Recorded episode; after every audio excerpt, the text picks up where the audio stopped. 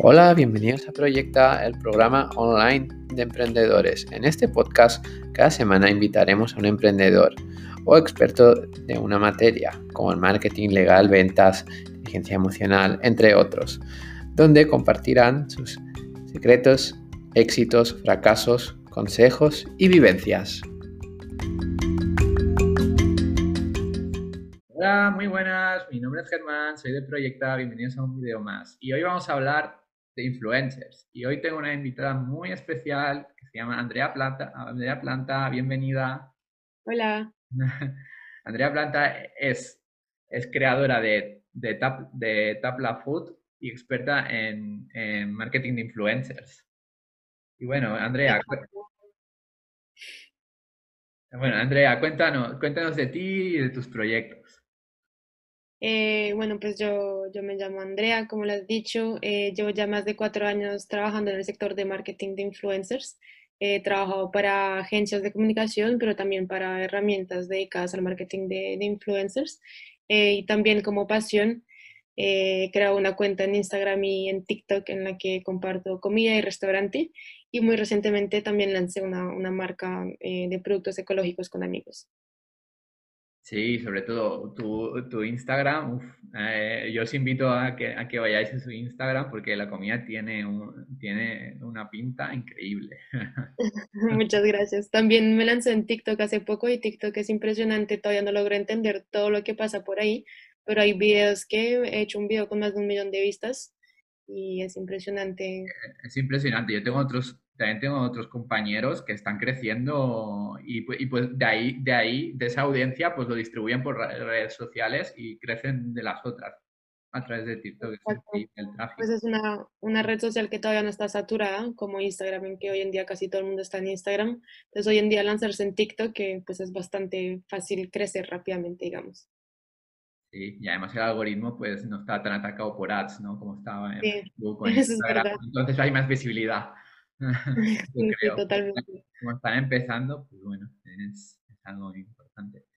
Y bueno, tú, tú ya llevas cuatro años en el mundo de las influencers. ¿Qué, tú, cómo, ¿Cómo ayudas tú a las marcas en, en, hacer el puente este, entre crear el puente entre las marcas y los influencers?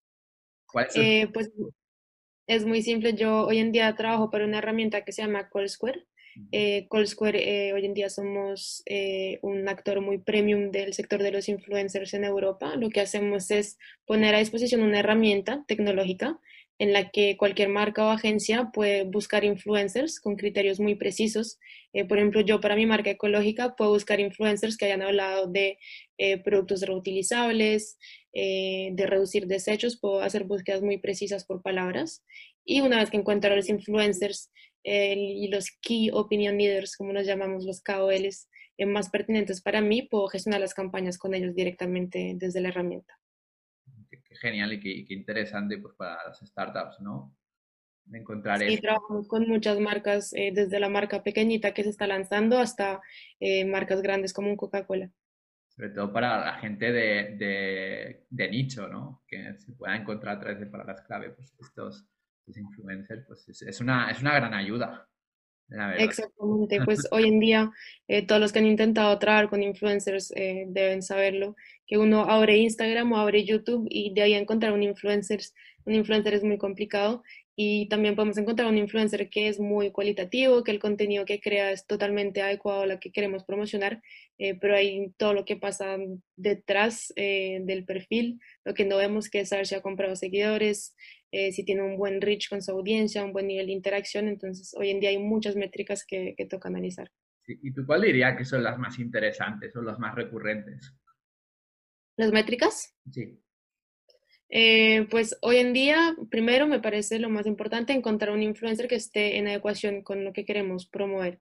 Eh, y por ejemplo, un influencer que sea adecuado no es simplemente un influencer que habla de moda si yo tengo una marca de moda es encontrar uno que de verdad va a estar en afinidad con nuestros valores, el posicionamiento que tenemos.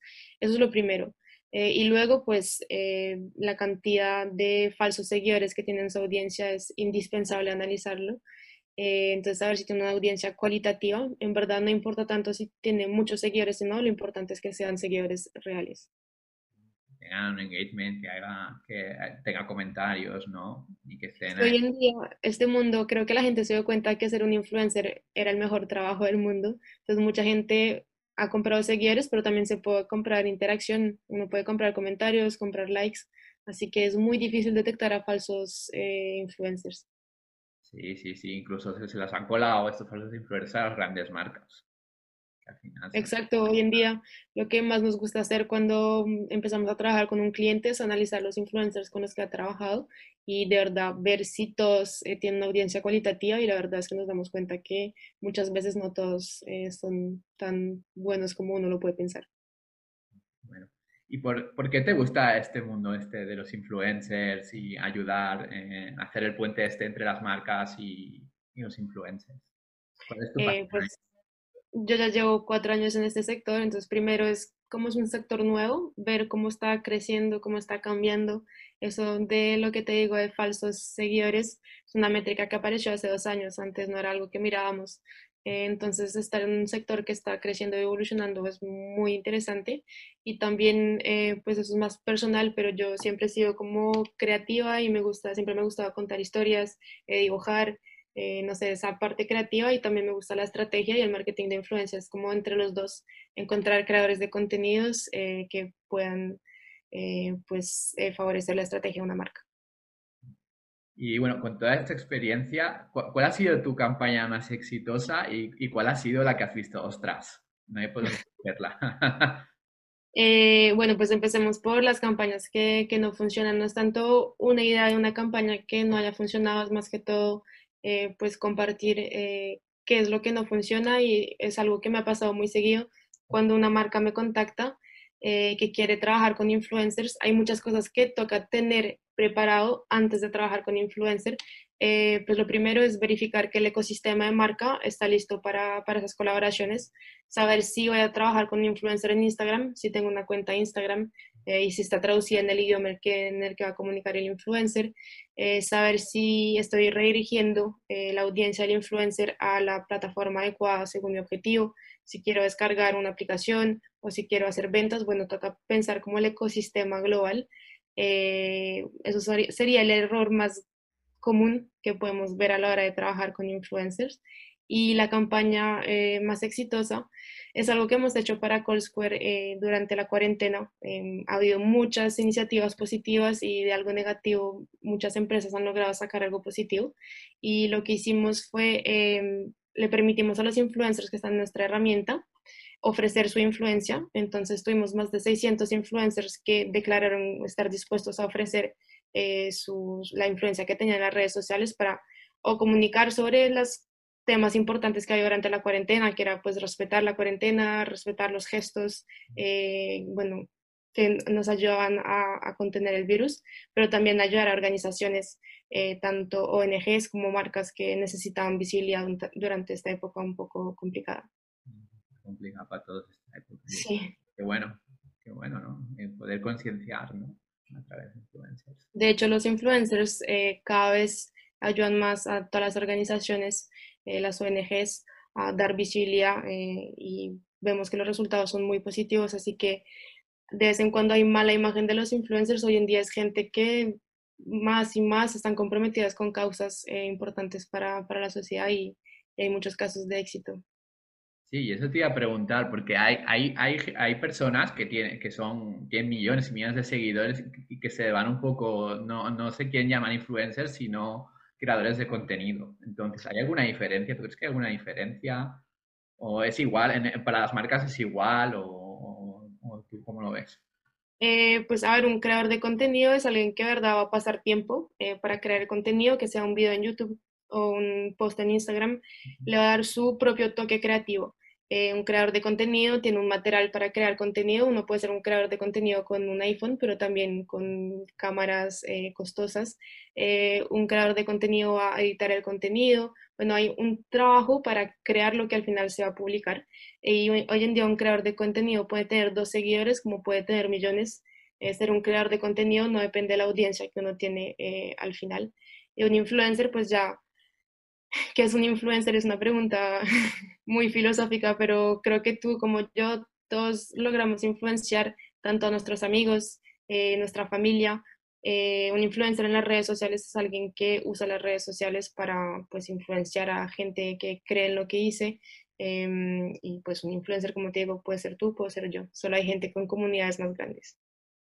Vale, que influenciamos, vale, vale. Y, aquí tengo una, tengo también una duda aquí con los influencers. ¿Qué, diferencia hay? ¿Hay microinfluencers e influencers?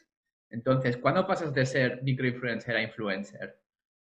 Pues hoy en día es una pregunta, em, creo que no existe una respuesta exacta. Un microinfluencer eh, depende del sector. Eh, para sectores muy de nicho, eh, si tienes 2.000 seguidores, puedes ser un influencer, uno de los más grandes. Hay influencers, por ejemplo, que se dedican a hablar de té, solo té. Entonces, para esos sectores tan pequeños, pues es difícil tener audiencias muy grandes. Eh, entonces, depende del sector, depende también del país. Eh, para darte un ejemplo, por ejemplo, en Portugal hay muy poquitos influencers, entonces, pues es difícil tener una audiencia muy grande eh, en esos países. depende mucho. Yo lo quería entre microinfluencer y influencer, la diferencia es a partir del momento que ya empieza a ser tu actividad principal, eh, tu trabajo es ser influencer, pero otra vez todos somos influencers, no hay pequeñas influencias. o sea, todos tenemos, me gusta, todos tenemos capacidad de influir. Bueno, en, cierto modo es verdad. Exacto, y por eso pues hoy en día todos podemos, hay pequeños gestos que tienen pequeñas consecuencias, pero si así empezamos, eh, podemos llegar a, a, cosas grandes. Sí, sí, sí. Y ya una pregunta más de, de roleplay.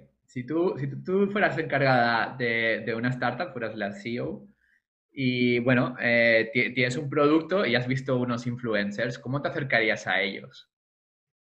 Eh, pues primero yo eh, tendría mucho miedo de empezar a trabajar con influencers sin estar 100% segura que corresponden a mi objetivo y a mi producto. entonces yo de verdad el consejo que puedo dar es pasar mucho tiempo en la selección de, del influencer correcto. Eh, si la selección se hace bien, el día que tú contactas al influencer, simplemente tu producto va a ser atractivo para él porque hiciste bien la selección. Eh, entonces eso es lo más importante.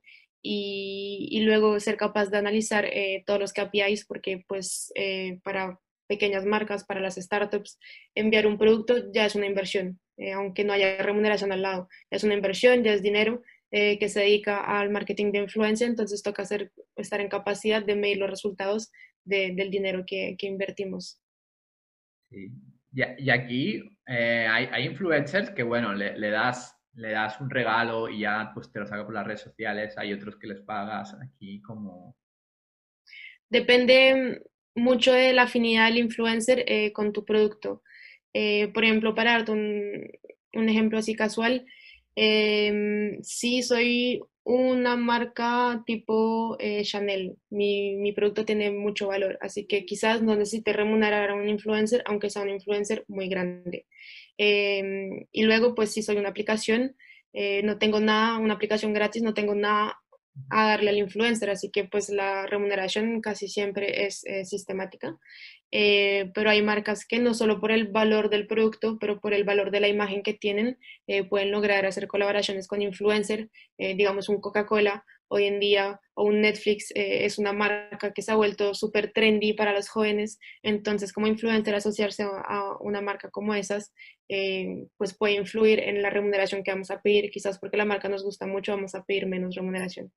O sea que depende un poco del valor de la marca. Hay muchos criterios, sí tanto la marca, la afinidad con nuestro perfil eh, y el tamaño de nuestra comunidad. Bueno, ya, ya por, último, ¿qué recomendarías? ¿Algún consejo, algún libro que te gustaría, eh, que te haya sorprendido últimamente? Algo, cualquier cosa.